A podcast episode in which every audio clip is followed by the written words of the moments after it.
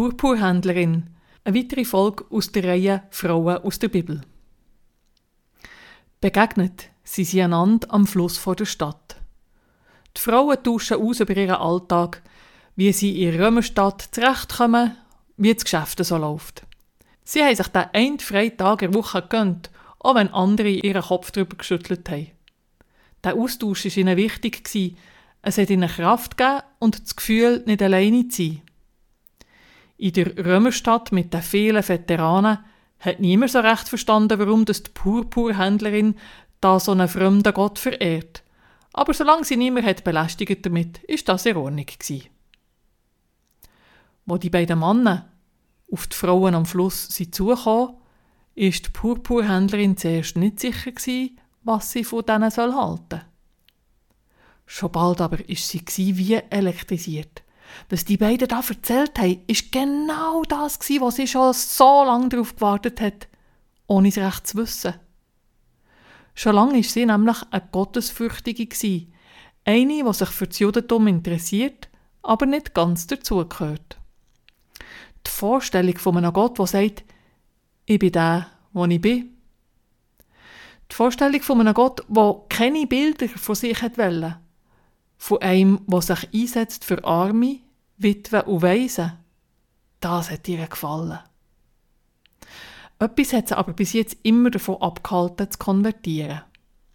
Jetzt aber, wo sie die zwei Männer hat kennengelernt, ist ihr im Herz kein Zweifel mehr gewesen. Hier und jetzt hat sie eine Nachfolgerin werden von dem Jesus von Nazareth. Sie hat sich taufen mit ihrer ganzen Hausgemeinschaft und hat die beiden genötigt, dass sie bei ihr übernachten und bei ihrer Einkehren ihr noch mehr erzählen. Die Purpurhändlerin hat Lydia geheissen. Die beiden Männer waren der Paulus und Silas.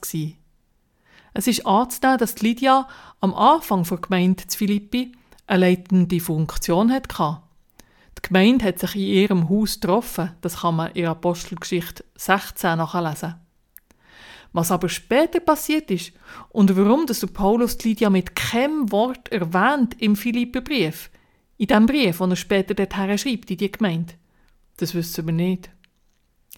Lydia kann auch sein, dass es gar nicht ihr Name war, sondern auf ihre Herkunft verweist. Der zweite Name aus Theatria zeigt ja auch, von wo das sie ist. Also sie kommt von Lydien und genauer aus Theatria. Das ist eine Möglichkeit. Vielleicht wäre ihr richtiger Name Evodia oder Syntyche.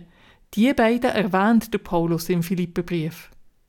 Vielleicht hat man ihr aber wirklich Lydia gesagt und sie ist weggezogen oder gestorben oder hat Krach mit dem Paulus. Es ist vieles möglich.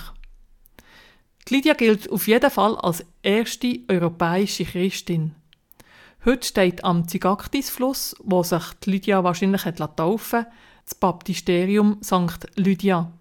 Es gibt eine archäologische Stätte von Stadt Philippi, die ist im Jahr 2016 ins UNESCO-Welterbe aufgenommen worden. Auch wenn der Paulus nichts mehr über sie schreibt im Philipperbrief, hat sie doch eine Geschichte gehabt, die bis heute wirkt. Die Lydia von Theatria. Mein Name ist Christine Sieber, ich bin Pfarrerin zu Unterseen im Berner Oberland.